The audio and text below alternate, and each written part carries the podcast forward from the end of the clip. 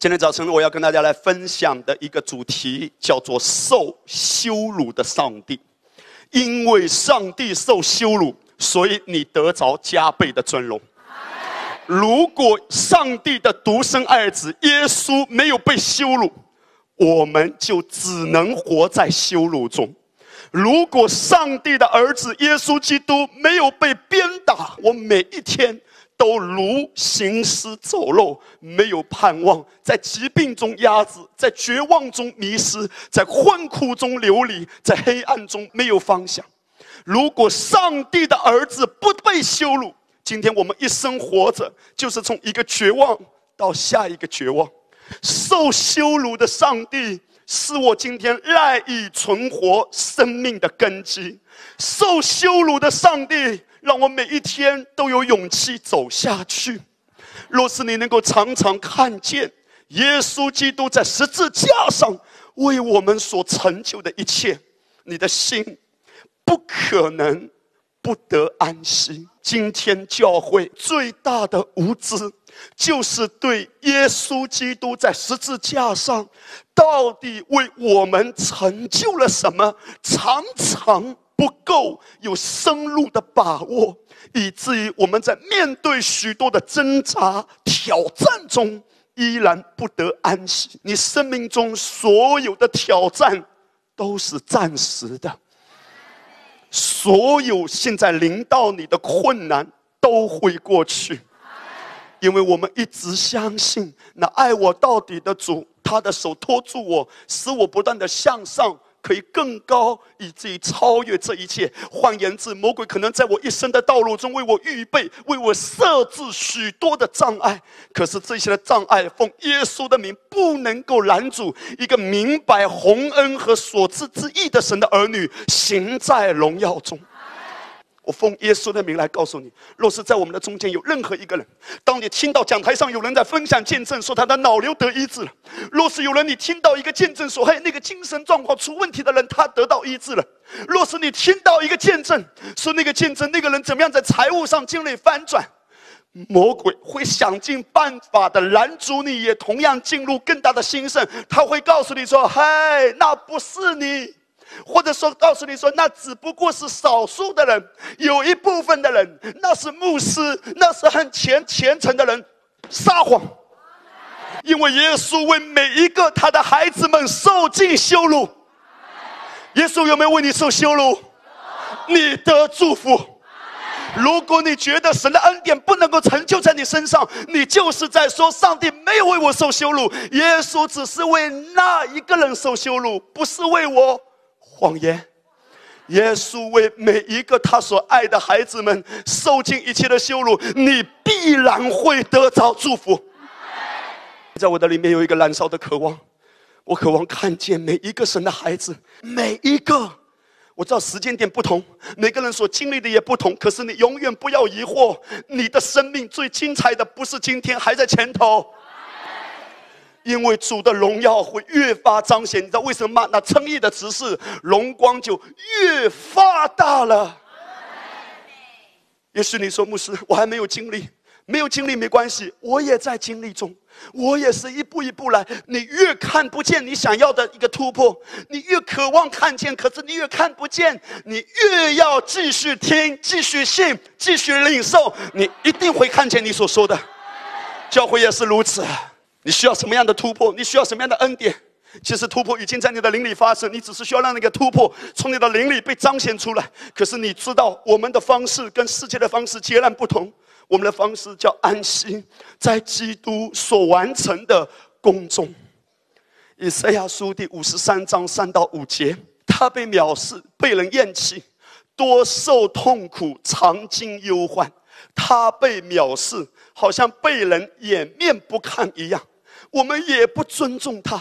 因他受的刑罚，我们得平安；因他受的鞭伤，我们得医治。你放心，耶稣常常对门徒讲这句话：你们要放心。你知道，有时我们的头脑懂，我们的灵里面不能够放心，以至于我们还在寻索，我们还在奔走，我们还在说哪个地方可以让我的效果来得更快。如果你真的明白所赐之意，在这个根基上，你不要在乎结果，因为结果一定会来。有时候你太想要结果，以至于你就算达到结果，你还是摇摇摆摆，因为你没有根。有多少人知道林牧师没有意思要冒犯你？其实你真的承受不起太大的祝福，一下子就马上发生的。如果今天给你一千万美金，可能明天你就会堕落。神正在预备你整个生命，好让你能够承受他已经为你预备的福气的。如果今天上帝让万国丰收突然变成一百万的会友，林牧师可能会垮掉。你知道为什么吗？因为我还在成长，我们的团队还在成长。虽然你觉得你承受得起，神非常乐意给你。圣经说：“千山的牛，万山的羊，都是属他的。”可是他正在幕后动工的。那么至于医治呢？医治则是已经属于你的。我先跟你讲的是财富方面的、影响力方面的。神正在带领你，你的智慧和声量都一起的增长。智慧其中所延伸出来的是什么？影响力，你的能力都一起增长。你要懂得去分辨，有没有一些话会挑起你肉体的渴望，躁动不安。当我越来越明白所知之意的根基，我就懂得去怎样分辨，有哪一些的话是我现在该听的，有哪一些的话不是我现在该听的。什么话是我该听的？那一些让我安息的、放松的、放手的。因为当我安息的时候，结果就是复兴。神不反对你有梦想，神也赐予你意向。但是神要让你在他的计划中一步一步的跟随他，在神的智慧中，我们要分辨，我们到底是在律法之下，还是在恩典之下？我们是在传讲基督所成之功，还是基督救恩加我的善功？圣经的主角到底是耶稣，还是我们人类呢？如果你听到，你读圣经。你没有分清楚这一段的经文到底是在讲你要做什么，还是耶稣为你做什么？你如果不懂得分辨这些的内容，你所吸收的养分到后面会搞死你，因为那些似乎看起来让你感觉到很有盼望的话语，或者说很激动你的话语，其实是挑出你肉体的欲望，而不是灵里安息的能力。有一天，有一个律法师来问耶稣：“我们做什么才可以承受永生？”耶稣怎么回答他？耶稣说：“你要尽心、尽性、尽意、尽力爱主你的神。”曾几何时，教会把这一句话放在讲台上，放在墙壁上，鼓励弟兄姐妹：我们这一生最大的呼召、最大的使命。就是尽心、尽性、尽意、尽力爱主我的神，其次也相仿，就是爱人如己。龙雪林牧师今天早晨告诉你，大错特错。你知道你这一生最重要的是什么吗？你重生得救之后，首先要经历的是什么吗？上个礼拜我们有谈到的，圣经说我们既与神相合。紧接着，这是在罗马书第五章里面谈到的。我们如果已经与神相合了，与神和好了，你知道下面一件事情是什么吗？以神为乐。神的心意是什么？神的心意就是，当你今天得着救恩之后，你首先要领受的不是所谓的意象，不是要让你去为主做什么，而是你每一天先享受基督。神要让你在喜乐中去经历他。那你说我不奉献，我不服侍，我怎么对得起主呢？那么，请告诉我，你做到什么地步，你才能够对得起主？不妨泼一盆冷水，你怎么做都对不起主。你觉得我大概这样能够对得起主了？基本上都骗骗你自己的良心，因为按照神完美的律法和标准，只有耶稣能够达标。那为什么耶稣还要叫？我们说：“嘿，你要尽心、尽性、尽意、尽力爱主我的神呢？”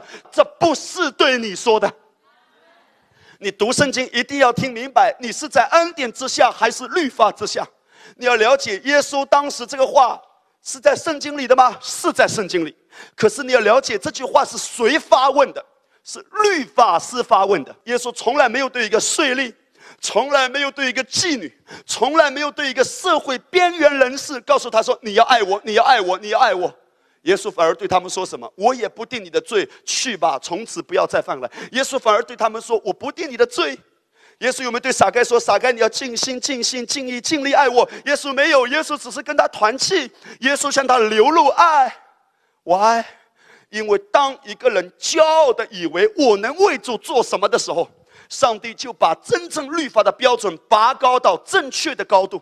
因为法利赛人骄傲的以为我可以用我的好行为来讨上帝喜悦，耶稣却告诉他说：“你知道真正的标准是什么吗？你觉得你可以做得到？”耶稣说：“那既然如此，我也不怕冒犯你，绝望吧。真正的标准是什么？尽心、尽性、尽意、尽力，就是全然的，没有任何瑕疵的。你做得到，你就可以承受永生。只是你做不到，你做不到怎么着？你做不到就得死。人人都有一死，死后且有审判，因为罪的公价就是死。”所以，除非你承认你做不到，然后你跟主耶稣说：“我信靠你所完成的救恩之功，我只有领受的份。”一个真正蒙神喜悦的基督徒，他最好的特质就是我们一直说的“不要脸”。主啊，我不配，你怎么样才能配？人非有信就不能讨神喜悦。我真的听过。一个所谓的传道人，他信誓旦旦的说：“今天有多少的基督徒真的很可怜啊！只要恩典，不愿受苦；只要财务的兴盛，不愿意为主背十字架。”现在听好，你在教会界待得越久，你就知道这一种话叫做政治正确。你知道什么叫政治正确吗？就是你讲出来之后，没有人敢轻易说你说错的。这个叫政治正确。很遗憾的就是，政治最不正确的就是主耶稣，因为所谓的政治正确的那群的人是谁？是法利赛人，是文士。耶稣来到这个世界上，就是来搅局的，就是来颠覆的。最大的悲哀是什么？最大的悲哀。就是每一次当神的祝福在一些基督徒身上开始彰显的时候，就会有一些，不管是出于嫉妒，还是出于无知或者别的原因，总是有一些的手想要拦住。为什么？因为只要你在一些停滞不前，你就不能够在生活中大大的经历。如果你看到一些的文章，他告诉你说：“嘿，成功神学啊，真的很可怜啊！”你不要对号入座，因为你不是成功神学，你是什么？你是成了。我只不过是相信耶稣成了，所以我坦然的相信。当我相信耶稣成了，成了之后的祝福就必临到我。因为为我受羞辱的上帝，就是乐意把祝福赐给我。有人在写文章谩骂恩典福音的，你去看，在他的言辞中，充满的骄傲、嫉妒，但最后文章的下面是打赏。我只是觉得人可以厚道一点嘛，因为你骂人家这么关注钱。为什么你写文章之后千方百计希望人家支持打赏？坦白说，林牧师从来不反对打赏，我也给人打赏，我绝对支持原创。我只是觉得人能不能厚道一点？一边说嘿，你们这些基督徒啊，就是眼中祝福祝福祝福，但另一个方面，我这么辛苦写了一篇文章，啊，打赏一下吗？我只能够说，哎呀，你们城里人真会玩，我不是很懂哎。我只是觉得，如果一个人这么强烈的反对祝福的话，他应该千方百计把自己搞得蓬头垢面，把自己搞得像丐帮帮主吗？让我这样子说，有时候我真的无法理解一些的人所说的一些话。当他去指责一些基督徒因为信靠神而经历祝福的时候，他却指责说眼中只有祝福。他大概不知道那个人他已经活不下去了。他已经债务缠身了，他已经家庭里面有很严重的问题需要，除了上帝为他开一条出路，他在人间已经没有路可以走了。我们却站在自己的立场上说别人只要祝福，只要祝福。大概他吃穿无愁，可是你要知道，弟兄姐妹，耶稣当年在地上的时候，他所行的神迹都是跟生活息息相关的。五饼二鱼跟什么有关？吃饭有关。水变成酒跟什么有关？吃喝有关。你看到了没有？一百五十三条大鱼，神的风格就是慷慨，就是你不信，就是你觉得我受苦才叫虔诚，我蒙福我就对不起主，胡说。神的心意是什么？嘿，虽然我听到有人说：“哎呀，教会最大的悲哀就是成功神学。”不过好消息是我们绝对不是成功神学，我们只高举基督，成功和祝福只不过高举基督而来的副产品。有人说：“嘿，教会最大的悲哀就是教会只讲祝福。”让我告诉你，教会最大的悲哀是什么？教会最大的悲哀就是对一个为我们受了羞辱的上帝，然后他把祝福给我们这个真相和事实视若无睹，却希望用人的努力表现出政治正确，让人看见自己受苦的虔诚，以为这样子逃出喜悦，也顺便得人的奖赏。我觉得这是教会最大的悲哀。圣经的主角到底是耶稣还是我们人类啊？你要做什么？你只要领受。圣经根本不关乎你要怎样，你要怎样。这就是你发现保罗的书信里从来没有先说你要怎样，从来乃至都说耶稣为你怎样。很简单的分辨一篇讲道是恩典福音还是掺杂的福音，就是他关注你要怎样，你要怎样，还是他一直在说耶稣为你怎样。有时候我们的肉体啊，很容易想做什么的，我们的肉体很容易有罪疚感的。我们很想用自己的一些表现来平衡一下我们一直蒙祝福之后的良心不安，恰恰就是因为这一种躁动不安，你不能够在安息中更深的去经历啊。回望雷姆斯自己过往这种经历，我深入骨髓、痛彻心扉的说，最大的拦阻。就是不能够在全然的安息和放手中等候神。我们总是想，我多做点什么，上帝大概可以做得更快。其实上帝比你更着急，他唯一渴望的就是你先停下来。我叫你停下来，不是叫你什么都不做，最重要的是你的思维先停下来，你的思维先放心下来。你放心，祝福只会追着你的。上帝喜欢你富足吗？如果不喜欢你富足，为什么哥林多后书八章九节他这样子说？你们知道我们主耶稣基督的恩典，他本来富足，却为我们成了贫穷，叫我们因他的贫穷可以成为富足。有人说那是属灵祝福，错。如果你看上下文，那个直接讲到的就是捐献，就是钱，以至于在哥林多后书九章八节，神能将各样的恩惠多多的加给你们，使你们凡事常常富足，能多行各样善事。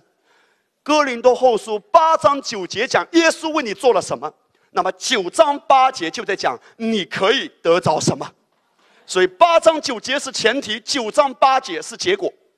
八章九节是耶稣为我受贫穷，九章八节说你可以经历多多的祝福。保罗在如何论述一种心态，这种的心态，以为自己要靠虔诚来讨神喜悦。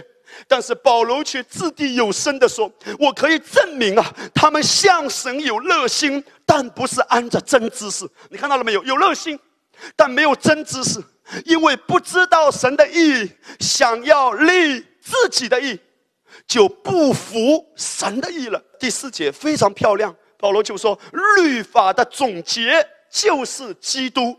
如果你看圣经的原文，那个律法的总结就是指律法的终结者。”所以在马太福音第五章十七节，耶稣说：“我来了，不是要废掉律法，乃是要成全律法。”什么叫做成全律法？成全律法的意思就是我完成了律法所要求我的一切的标准。耶稣说：“我替你达到了。”耶稣已经替你成全了，你需要去成全吗？你只是需要去领受成全之后的赏赐，来领受成全之后的果实。如果你要问一个基督徒怎么样能够在地上活出得胜的生活，就像一辆火车，它需要轨道，有两根轨道。如果你要问一个基督徒怎么样能够在地上活出得胜的生活，两根轨道。第一根轨道就是所赐之义，你对自己说，在基督里我是义的，因为当你知道你是义的，当你宣告出你是义的。义人该有的结果会追随你。第二根轨道，听好了，叫做被圣灵引导。我再说一遍，被圣灵引导和所赐之意，是一个基督徒活出得胜生活最重要的两根轨道。在所赐之意的根基上，在圣灵引导的根基上。好了，我下面要开始解释。有人就说我不能够感觉到圣灵的引导，想知道原因吗？为什么一个人不能够跟随圣灵的引导？为什么一个人说：“哎呀，我很迟钝哎，我不像某些大牧师哎，他总是马上能知道什么叫圣灵的引导哎，哇，我不像某些的基督徒哎，他很容易能够感受到圣灵要下一步怎么带领他。为什么我感觉不到？你想要知道怎么样可以很容易的被圣灵引导吗？或者说你要可以学习的越来越轻松的被圣灵引导？我先讲一个人为什么不容易被圣灵引导，很简单，其实本质上你在很多的部分还在凭肉体。一定要冒犯你的，你不被冒犯，你是很难悔改的，你会很辛苦的。肉体有什么样的结果吗？肉体的结果就是我想快。一个真的凭被圣灵引导的人，是越来越淡的放下肉体，以至于直到今天，我越来越清晰的去辨别一个人说话，不是这句话，我要看他这句话背后他的心。你告诉我，你要赚更多的钱来奉献给主。讲的真好，我很为你担心，因为当你里面有一个渴望，我要有更多的钱奉献给主的时候，我担心你凭肉体快快赚钱。你告诉我说你要被主大大使用，我真的为你担心，因为我担心你凭着肉体，你知道，有时候肉体是有毅力的，肉体是有一定能力的，肉体可以逼自己三点半起来的，听懂吗？你说你要备注大大使用，我真的开始为你捏一把汗。你看我早上捏了多少把汗，就是为你的。如果你要为主使用，你要成为荣耀的器皿，非常好。可是你在凭肉体吗？人是很容易凭肉体的，尤其你定了一个目标之后，你就在想，我一定要怎么样去达成这个目标？你知道最聪明的人是什么人吗？是像今天有些的牧师说：“哎，我再也不谈复兴了，我已经戒了。”他是给自己台阶下。如果我要再讲，我要复兴，我要复兴，你知道结果是什么？如果李牧师只会讲复兴，却没有让你看到你渴望中的复兴，那我的结果是什么？我的结果就是马上凭我的肉体，凭我的力量去搞出点复兴。在水里面本来是平静安稳的，扔一块石头让它沾点水花，别人以为是水满出来了，水没满出来，是水花站出来。如果你要说你成为一个大富翁，我真的祝福你。可是我很为你担心，因为我怕大富翁的渴望已经远远胜过耶稣基督在你生命中的渴望。你知道什么叫做真正的放手吗？什么叫做真正的安息吗？就是说白一点，你没有任何的夸口，你甚至没有目标，你的人生颓废了，太好了，引号的颓废。你成为一个无目标的人，你成为一个没有追求的人。你说林牧师，这个不现实。你一定要了解林牧师讲这个话对我来说是多么不容易，可是我一直在讲一句话：我宁愿没有尊严，我也不要没有复兴，因为我要看到的真正的复兴不是我推动的，是神加过来的。我可以否定自己的，没有问题的，因为我知道真理就是真理。我宁愿要真理，我也可以不要尊严。林牧师是一个很会目标导向性的人，有计划、有目标、有方法。方法是好听一点，直接一点叫掌控。口号叫做为主而活，本质上快快干活。我跟师母说，我说我什么都佩服你，尤其我我说师母，我什么都佩服你的，尤其一点，你选配偶的标准眼光比我好，真棒！我说师母，你真有眼光，不要再夸谁。你真正安息到一个地步，你都没追求了，所以人家才会说：“哎呀，安息安息，难道我什么都不干吗？”答对了，因为像你这样凭着自己的肉体这么辛苦、这么努力而不见效的状况之下，你真的需要放下。我没有叫你不干活，我是叫你的思想先停下来，不要再跟人比较了，比得很辛苦。不要再想我能够为主做什么，你要让耶稣在你生命中多做一点吧。你太辛苦了，你太累了，享受耶稣，经历耶稣，得着以他为喜乐。享受他先，你放心。当你开始享受他，神会给你有他的力量，让你根据他给你的力量和圣灵的引导去做，事半功倍。你真的需要放，你太辛苦了。你的家一直想要改变，改变，好像你没有看见你想要改变，那你就不要想改变嘛。你就跟说主啊，我就交给你了，我就安息好了。他那个样子就那个样子嘛。你说他不想来聚会，我家里面那个人不想聚会，不想聚会就不想聚会啊。你来聚会你也睡觉啊。你放心，当你来领受、领受、领受，你真的相信神正在幕后动工。今天有很多人精疲力尽、绞尽脑汁、转转反侧、打水啊！看到了这个世界，努力的人有多少？但真正梦想成真的人有多少？你说我需要机会，不要忘记有一篇讲到正确的时间、正确的地点，机会来自于主。神为每一个孩子都量身定做了非常超大的礼包。你现在需要的就是把心安息下来，聆听他。当你看见一个人，你也许需要去探访一个问题，需要去处理，你不要想着我要马上把它搞定，我要马上把他的火头给压下去。我不是叫你连牧养和探访都不需要，而是说你不要紧张。如果你有软弱，就有软弱了。软弱怎么样？你凭自己也改不了，二十年还是一样啊。让我告诉你，有问题、有坏习惯，不要改，让圣灵帮你慢慢改。不要急于改，不要急于改，你得接纳自己，否则你很辛苦。因为你想一出问题我就要改，一出问题我就要压，到最后发生什么？你已经变成一种习惯，你马上开始学习，凭着自己的肉体马上去抵挡、去抗拒，你无能为力的。也是要对你说，孩子，我已经为你成全了，你现在需要的，就是要来安息。加拉太书五章二十五节，我们若是靠圣灵得生，就当靠圣灵行事。提摩太前书一章九节，因为律法不是为艺人设立的。你说牧师啊，如果律法不是为我们这些艺人设立的，那我们的标准是什么呢？那我们不是胡作非为吗？如果你看今天很多人在抵挡恩典福音的时候，常常用这种谎言来欺骗别人。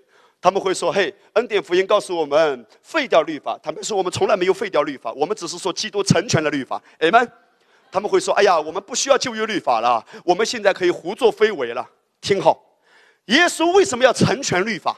因为耶稣在告诉你，你达不到神的标准，那怎么着？你在基督里，他达到了，也算你达到了。那你今天怎么样活出来吗？加拉太书五章二十五节，我们若是靠圣灵得生，就当靠圣灵行事。今天神对你的引导，神怎么样帮助你过得胜的生活？很简单，被圣灵引导。不用担心，你真的会。一而再，再而三的，好像在某一个漩涡中。因为如果你的生命中肉体开始渐渐沉下去，不再张狂，不再表现出你的肉体的方法和你的掌控，圣灵会更容易的引导你。哎呀，最困难的就是真的让你放，然后让圣灵兴起，让圣灵主导你，让圣灵掌管你。圣灵在什么样的人身上非常难以掌管？就是凭肉体的。你可以今天领受恩典福音，可是你回去之后，你还是很着急，因为你觉得恩典福音太虚无缥缈了，太不实在了。我现在想要的是结果。如果你在这种模式里面，你知道你的结局是什么吗？你会一直用你的方式。请相信，供应是会来的。只要对你说，你要被圣灵引导，靠圣灵行事。换句话说，如果你开始学习，主啊，这个事情上我真的很有压力，我有挑战。可是现在我有两个选择：一个选择我动用所有的方式让我马上达到目标；第二个方式，我来到你面前，我寻求你的旨意。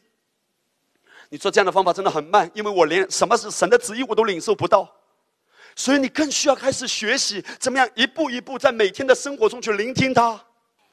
如果你开始培养这种特质，跟随圣灵不得了的。以赛亚书第五十三章第十节。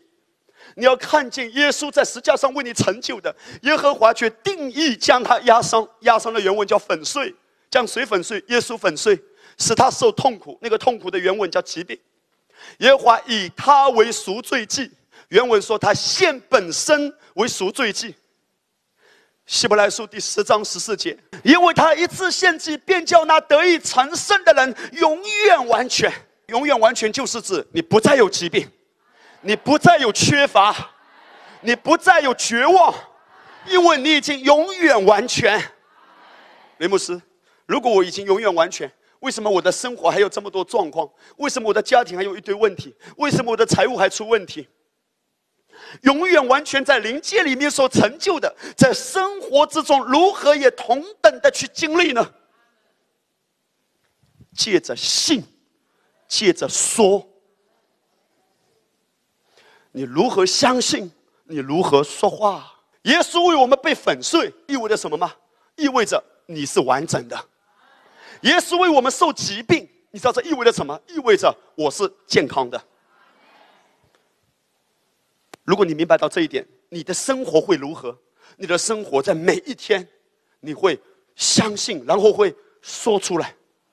所以义的根基是最重要的。诗篇第五篇第十二节，因为你必赐福于什么人？义人。耶和华啊，你必用恩惠，恩惠就是恩典，如同盾牌四面护卫他。在圣经里面，上帝在这里明确的讲出这句话：神呐，你必用恩惠，如同盾牌四面。围住他，带起来说围住他。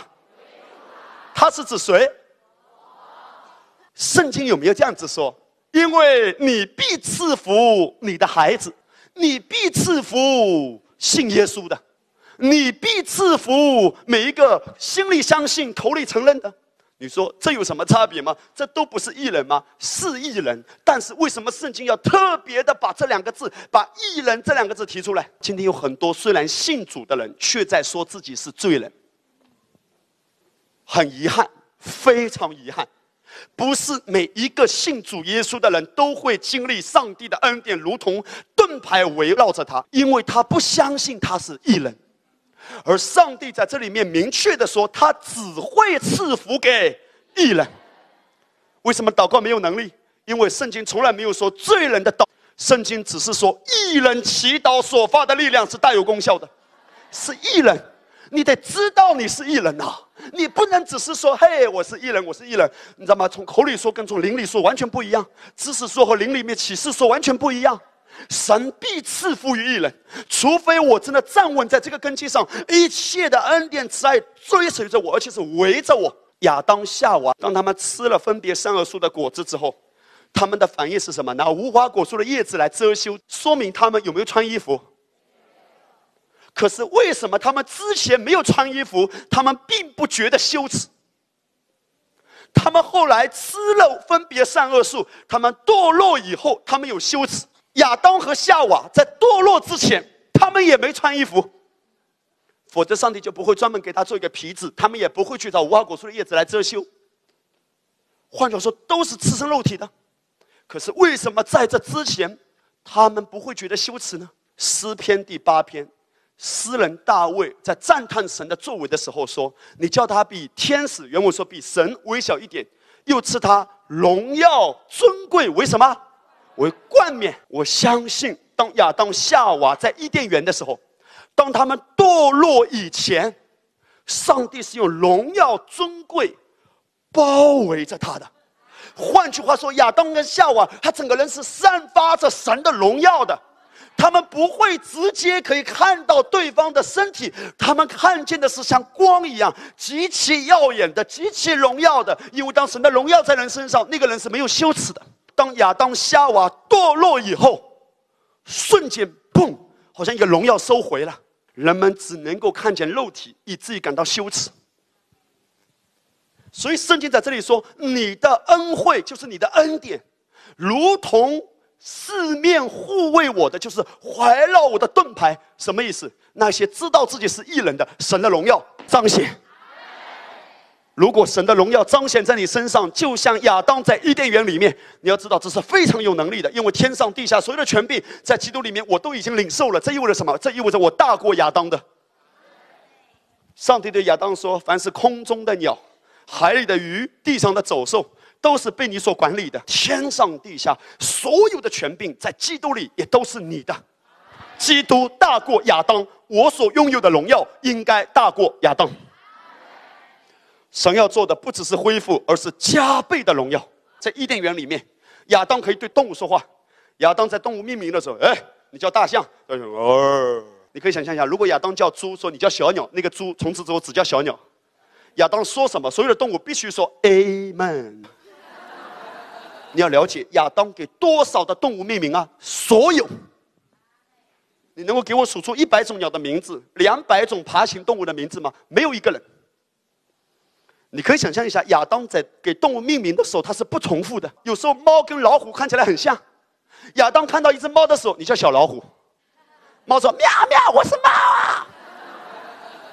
有时候我们辨别不出来，因为老虎仔看起来像猫，远看。近看也可能像猫，尤其你眼睛不好。亚当竟然可以不重复，你知道吗？今天科学家说，连人类中间智商被挖掘的最好的爱因斯坦，他的智商也没有超过百分之十被用起来。当上帝创造人的时候，你里面有多少的智慧？你里面有多少的潜能是还没有被用出来的？神如何祝福你？神借着当你认识到你是异人，智慧借着异的观念。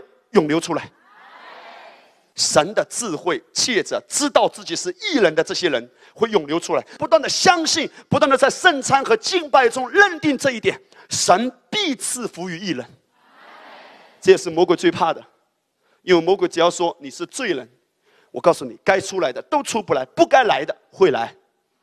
请了几个童工来帮我演示一下，我让你看见一个人是如何被宝血遮盖的，来。请几个红包上来一下，朋友们，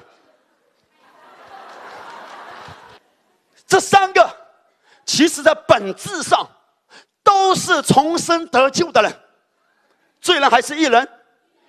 你知道这个代表什么？这个代表耶稣的宝血遮盖着。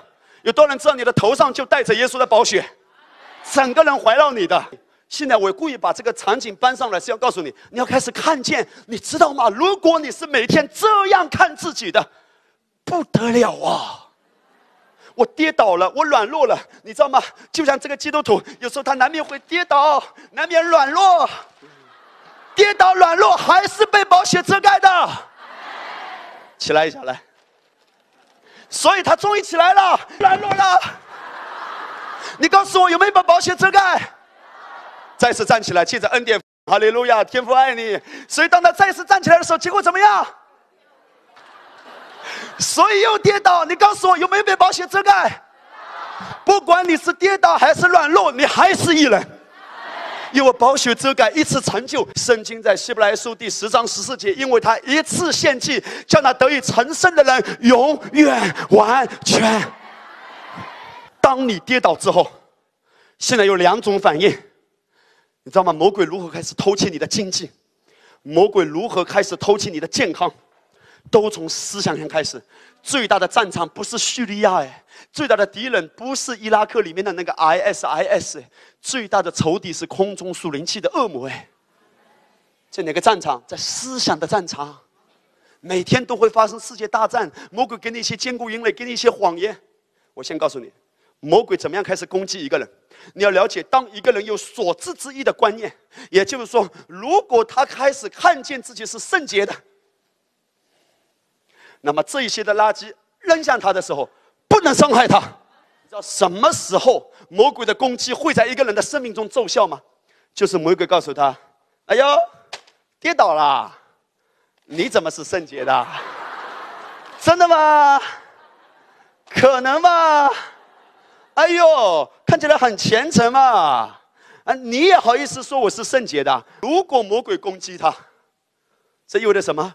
马上打中他。”你知道魔鬼怎么攻击你吗？就是你常常没有站在异人的根基上去抵挡。雅各书四章七节，勿要抵挡魔鬼，魔鬼就必离开你逃跑。你恶人是无力抵挡魔鬼的，因为恶人就是罪人，是被辖制的。所持之意多么重要啊！每一次啊，你在业绩啊稍微有点上去，魔鬼想尽办法把你拖下来之前，他是先跟你的思想有一个征战的，你就开始怎样？你知道吗？你就开始担心。你回想一下，回想一下来。每一次当你的状况比较好，可是有某一个状况停住了，一停住，你的第一反应是什么？担忧、艺人是不需要担忧的，因为恩典只会多不会少的。可是当你担忧的时候，凭肉体就会出来，结果是什么？结果就是魔鬼可以任意妄为。谢谢。第二个来了，现在魔鬼开始来攻击第二个人。每一次当魔鬼攻击第二个人的时候，由于他常常参加分手之家的聚会，他开始明白：哎呀，我们要抵挡哎，所以怎么办？每一次魔鬼说：“你是罪人。”你是糟糕的，你是软弱的，你不可能的，讨不到老婆的。你知道他的反应是什么？他的反应应该是来抵挡，来你撞我一下。魔鬼也许可以在你的生命中产生一些破坏，可是当你每一次被破坏，你要做的反应是什么？再一次坚固起来，包修的遮盖。了解吗？不要接受所有跟艺人的结果不应该相符合的那些话语。谁告诉你你是有疾病的？只有魔鬼会，神却告诉你你是健康的，因为他受羞辱，他受鞭打，你得医治。谁告诉你减肥减不下来？所以每次有人控告你说你这个胖子的时候，你转过去对他说：“我劝你不要跟魔鬼同工。”师母最厉害了，每一次我讲话他不爱听，吃饭的时候破除，破除，破除。我说：“明爱，你这个事情要不要调整一下？破除，最厉害了。破到我最后，我只能在家里面，在台上的时候我是男神，回到家只能做男仆。师母只要说个破除，我就担心我跟魔鬼同工。一切临界的是怎么发生？话语啊，生死在舌头泉下。几年以前。”我曾经去过医院，医生给我做一些检查之后，医生给我说了一个结论，说你这种身体比较容易生病。医生所做的结论，他的动机也不差。报告从物质界的角度来说是如此，可是你永远明白，你是被圣灵重生的，真正的你是灵。当你说出灵里面真实的身份，每一个细胞、每一根骨头、每一个关节、每一个部分，都会在义的果效中被医治、被洁净、被更新、被转化、被修复。这是为什么你需要方言祷告？因为方言祷告会灵魂体都得益处。知道吗？当你有方言祷告，需要把看到那样的，你的身体的细胞都在被修复的。让我告诉你，如果医生告诉你说你的身体检查出来有哪一种遗传基因对你是不好的，当你需要把看到那样的，你一定要相信灵界超越物质界，连你的身体的 DNA 都可以改变。不要告诉自己，哎呀，我很可怜，我有原生家庭，你知道吗？真正的你是从天上来的，你被重生之后，你的灵是被圣灵重生的。不要留恋在过去原生家庭对你的伤害。现在我是新造的人，我要说出我是异人，因为耶稣一次的献祭，我已经永远完全。然后当你开始认识到完全的人是什么人，神让你必赐福于异人，所以必赐福。我不知道你如何，据我所知，财富是一种祝福。我不知道你如何，我知道生意比较好是祝福。我并不觉得生意很穷，穷的叮当响是祝福。如果你一定认为这是祝福的话，God bless you。我认为身体健康是祝福，我的心情越来越喜乐，我的家庭越来越幸福，是神的祝福。这意味着什么？神必赐福，什么福？所有祝福。愿颂赞归于我们主耶稣基督的父神，他在基督里层次给我们天上各样属灵的福气。呀，以弗所书第一章里面各样属灵的福气。当我说我是异人，我是异人，神必赐福于异人。上帝在这里问说：孩子，有多少人觉得自己是异人的祝福啊？来到吧。每一次当你有控告、有定罪，你知道吗？你是在告诉上帝说：我不要你祝福了，因为我是糟糕的罪人。换句话说，有时候当魔鬼想尽办法来控告你，你知道吗？你要跟他推来推去。听好，魔鬼不需要你跟他对话，魔鬼只能居高临下的命令和践踏。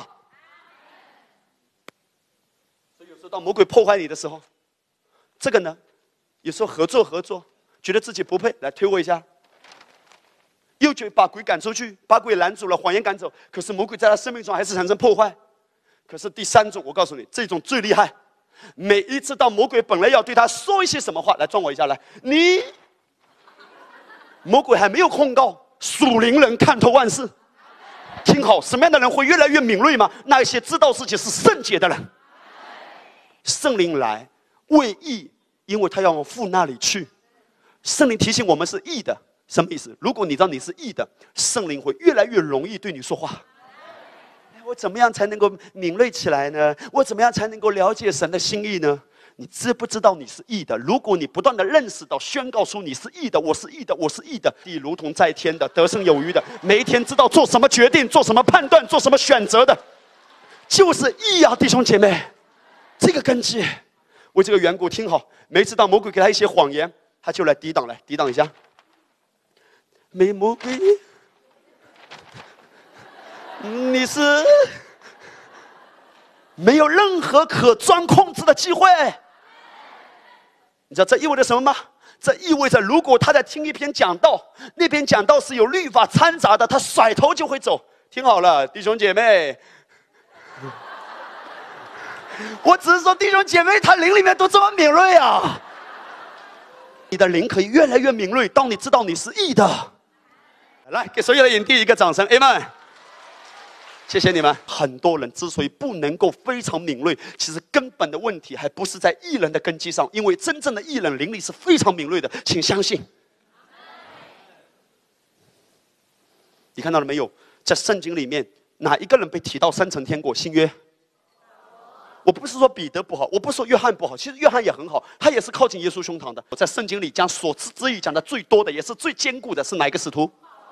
保罗说：“这不是人指教我，乃是耶稣基督亲自启示我。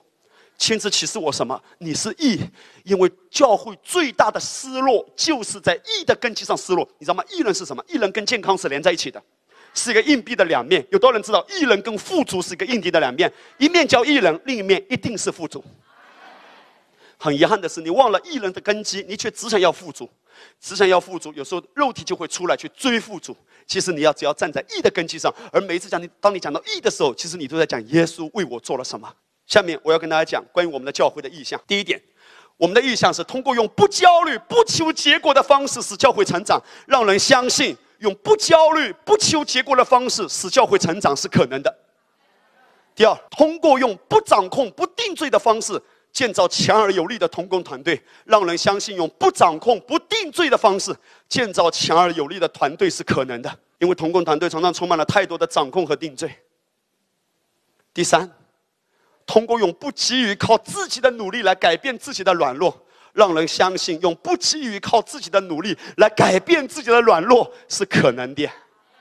通过用不追求财富的方式进入财富兴盛，让人相信用不追求财富的方式进入财富兴盛是可能的。通过用不恐吓、不强迫的方式，是会有积极的奉献，让人相信用不恐吓、不强迫的方式是会有积极奉献是可能的。第六，通过在全然安息放手中实现以上这些意向，让人相信在全然安息放手中实现以上这些意向不是幻想，激活我们在中国。最后还有一句补充：通过兴起聚会时坐第一排打呼噜的童工，让人相信既或坐在第一排打呼噜，也能成为神大能的仆人，是绝对可能的。我真的听一个长老他分享，他说有一天他去一个年纪比较大的一班上课，结果发现有一个年轻人翘着二郎腿，斜着眼睛看他。他心里在想：哇，这个年轻人真难搞。可他又不敢入手，你知道为什么？因为那个孩子是牧师的儿子。那个长老就忍忍就算了，可是你知道发生什么事情？那天晚上长老回到家，那个牧师给他打电话，他说：“长老，你知道吗？我真的非常感恩和兴奋。我的孩子今天听你讲了四十五分钟，他他从没有过这么兴奋的回到家跟我们分享听到的领受。”长老眼珠子都要掉出来，他说：“我从来没有想到翘二郎腿还可以那么多领受。”我们要建立什么样的教会？复兴的教会吗？不是。我们要建立什么样的教会？有影响力的教会吗？不是。我们要建立什么样的教会？荣耀的教会没问题。何为荣耀的教会？我们要建立神迹骑士很多的教会吗？不是。我们要建立让每个人都很有钱的教会吗？不是。我们要建立什么样的教会？我们要建立单单信的正确的教会，高举耶稣的教会，因为那一些好的结果一定会伴随而来。如果今天你能看懂林牧师要跟你分享的，你看，包括我自我的反省。通过不定罪，我们可以见到一个刚强的团队吗？Yes。通过不定罪、不指控，我们可以吗？可以。万国丰收的弟兄姐妹听好，我们不再说我们要建造一个多么复兴的教会，我们乃是说我们要建造一个健康的教会。健康的教会就是信的正确的教会。弟兄姐妹，不要再追求复兴了，不要再追求神迹了，不要再追求财富了，来吧，不要用人的方法，你太累了，追求义吧，认识义，你真的知道你是义。换言之，我们深刻的明白，除了依靠恩典。其他方法都是死路一条。如果你有忧虑，让我这样子说，那是因为你还真的没有明白什么叫所赐之意；如果你有恐惧，那是因为你还不是很明白什么叫所赐之意。诗篇第五篇第十二节：因为你必赐福于一人，耶和华啊，你必用恩惠如同盾牌四面，四面。我最后要跟大家分享这个见证，我真的很被感动。这个见证是一位新疆的姐妹所分享的。她曾经有重度的忧郁症，而且被送进精神病院。但是在绝望崩溃中，她聆听到恩典福音。她没有吃药，因为吃药不能帮助她，甚至没有人给她按手。她只是听到，他只是醒过来，我是异人，一切都改变了。今天我们中间有些的人，你的财务就需要这样的神机，而不需要你追求财务和担心财务怎么突破，你反而要回到根基上。我是艺人，你说林牧师，那要宣告多少遍才够？没有标准。我要真的从口中到灵里，到我的整个全人，都被义的思维所融化。到后面，我哪止哭泣的，我就开始看到耶稣。主要我不再需要忧虑，我是艺人，你必赐福于人，你必为这个教会开路的，你必我的家庭开路的，你必照顾我的家庭，你必祝福我的孩子的。阿爸父有很多的事情我不能的，我无能为力的，我不可以的。可是我是艺人呐，我是艺人呐，我是被爱的艺人呐。他说弟兄姐妹平安，我是生活在新疆乌鲁木齐的任基平姐妹，今天向大家分享我所经历的极大恩典。曾经我的身体出了一种奇怪的状况，吃什么就吐什么，走路时常会突然向后倒下，这个状况随时随地都在发生。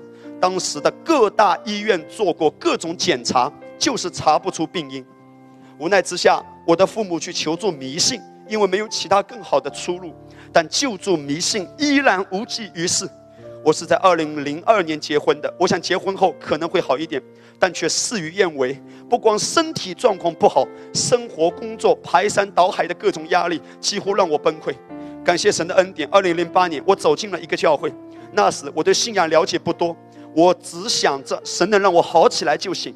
虽然属灵生命很浅，但神的恩典确实临到了我。原来那样的怪毛病离开了。为什么他一来到教会，他就会好吗？因为那个时候他从来不知道还要做什么做什么，上帝才喜悦他的。什么时候他开始复发？你知道吗？就开始觉得自己不够好的时候。问题就在这里。如果你有任何状况，你马上觉得是不是因为我犯了什么罪，我做了什么不好，情况会越来越不好。当你感觉到什么状况不好，你马上说：“耶稣就是爱我，没有条件的恩典就来。”后来我在教会中参加学习，并且接受了教会讲台所教导的。神对他的儿女既是赐福的神，也是降祸的神。这一切都取决于我自己是否有好的表现。虽然传道人在传讲时会用其他词语修饰，但本质上所表达的就是我的虔诚与否，决定了上帝要降福还是降祸。换一种说法是，神要赐恩呢，还是管教呢？要看你的表现。当时这个教导使我有些恐惧，但也无可奈何。接下来几年。我确实表现得比之前更加虔诚，但受洗后就得了一场大病，甚至险些就没命了。当时教会的弟兄姐妹众说纷纭，有的说这是神的美意，上帝总是先给祝福后给患难；有的说这是神的管教。按照他们所说的和当时领受的，我就认命了。我接受这是神的美意。从此以后，我的内心充满了自我定罪、控告、恐惧。我更加努力的用虔诚的行为来讨好上帝，但内心里每一天都是在恐惧、战惊中敬拜上帝。与此同时，我常常在自我定罪中审查自己，生怕哪里得罪神，又被神管教鞭打。现在想起来，这样的痛苦的宗教生活真是不堪回首。但当时就这么过来的。我的工作是在公司里销售混凝土的，我的业绩曾经占一个单位年销量的二分之一，产值达两千五百万左右。而那时也是我最疯狂、最努力用自己的好行为来换取上帝恩典的时候。结果好景不长，在极大的压力中，我整个人的状况出了问题。每一天莫名其妙的焦虑就像乌云笼罩我。二零一四年年初，我的睡眠出问题，当时不知该怎么处理，只能每天晚上用酒麻醉神经。这样的痛苦是我曾经无法想象的。虽然用酒麻醉自己，但却依然睡不着。到医院求诊。医生说这是抑郁症，让我服一段时间药就好。刚开始服药只能睡几个小时，但心里每天都像被掏空一般，每天控制不了的上下楼十几次也不得安宁，然后就抓狂般的不断给丈夫打电话，我整个家都乱了。我知道如果继续下去，后果不堪设想，但那时候我真的无能为力。二零一四年九月初，我彻底崩溃了，三天三夜没眨一眼，吃多少药都不管用。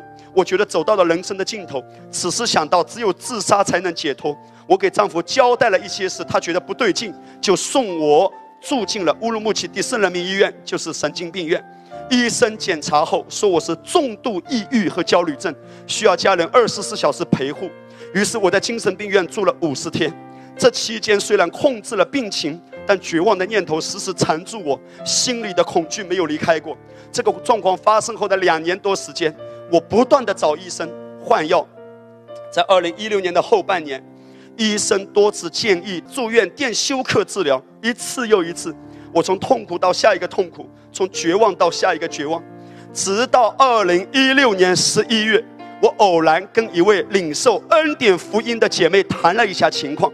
他就发给我丰收之家林牧师的讲道《被误解的上帝》系列和《贫穷与疾病是神的美意吗》这些讲道一下抓住我心，我一下被开启了。你看到了，他被开启之后，在基督里我已经是新造的人，疾病不属于我，抑郁症没有资格再压制我。耶稣已经把胜过仇敌的权柄给我了，而疾病绝对不是神的美意。在聆听的过程中，神的话语大有能力的进入我心。挑旺我的信心，很快我就彻底把药停掉，魔鬼的压制也很快从我的身上退去，我的思想和身体都经历了恢复，我终于又活过来。神在我生命中行了何其美好的神迹，将一切的荣耀都归给主耶稣。亲爱的弟兄姐妹，我越发明白到讲台上传道人的话，可以让一个基督徒活出如同在天堂中的荣美，也可以活得像在地狱一般的绝望。曾经的我，无论读经听到。因为不懂得分辨新旧约不分，影子和实体不分，信的不正确，听的不正确，信的不正确，结果实在太可怜。这四个月，我过上了正常人的生活，不堪回首的过去彻底成为过去。非常感恩，我每一天听恩典的讲道，心里充满了平安和喜乐，因为你必赐福于义人。那一些知道自己是异人的，你会从一切魔鬼的网、心灵的压抑，或者是其他任何状况的压抑。当你说我是异人，来吧，弟兄姐妹，每一天记着领圣餐，记着祷告和敬拜，你要从口中说出来，因为心里相信，口里承认。你不只是头脑知识上的，我渴望你能够进入心圣。我不甘心看到魔鬼在你的生命中有任何的压制，而我给你的一把钥匙，就是我已经领受到的。神啊，你必赐福于异人。我是异人，我是异人。在基督里我是成圣的，在基督里我是诚意的，我是义人，神必赐福于义人，恩惠慈爱追随着义人，这个教会一定会龙上加龙，不再追求复兴，追求新的正确，高举基督，所有。万国丰收的分点小组的弟兄姐妹，当我们宣告，我们每一个点的弟兄姐妹都宣告我是义人领袖，开始来教导大家，每一天在家去的这个阶段，不断的释放出。当你牧养的时候，只要把人带到义的根基上，一切都会翻转。这是一个新的浪潮，神在我们的教会中正兴起一个极其荣耀的浪潮。这个浪潮告诉你说，心里相信，口中宣告，你会发现神迹其实接二连三的发生。有多少人知道，恩典不是给某个人，恩典是给所有人。今天有很多的人要被释放，恩典不是给某一个看起来虔诚的人，是给每一个人的。你再也不用再羡慕别人，为什么老是听别人讲见证？神迹奇事就正在我生命中。我们从舞台站起来好不好？阿门！一起来说：亲爱的阿爸天父，我领受洪恩和所赐之意。继续说，在耶稣基督里，旧事已过，都变成新的了。灵界已经发生了，在物质界，我正在支取。借着神所赐的信心，我荣上加荣。亲爱的阿爸天父，感谢你借着基督为我受尽凌辱，受尽凌辱，我得尊荣；我得尊荣，为我受尽鞭伤，为我受尽鞭伤，我已经得医治。我已经得医治。继续说，我不看现象，我不看现象，我看灵界的真相。看灵界的真相。继续说，我真实的安息在主面前，我真实的安息在主面前，我绝不对自己失望。我绝不对自己失望。既或有软弱，既或有软弱，我不在乎自己什么时候改变，我不在乎自己什么时候改变，我不设定强迫的要求，我不设定强迫的要求，我只要单单注视耶稣，只要单单注视耶稣，主的爱融化我心，主的爱融化我心，主的道洁净我的魂。主的道洁净我的魂。一次学习，一次学习，每天被水洗，每天被水洗，我整个生命我整个生命活出极大的荣美。活出极大的荣美。我领受我领受所赐之意，所赐之意，继续说，我宣告我宣告恩典慈爱恩典慈爱追随艺人，追随一人。我是艺人。Yes, Lord.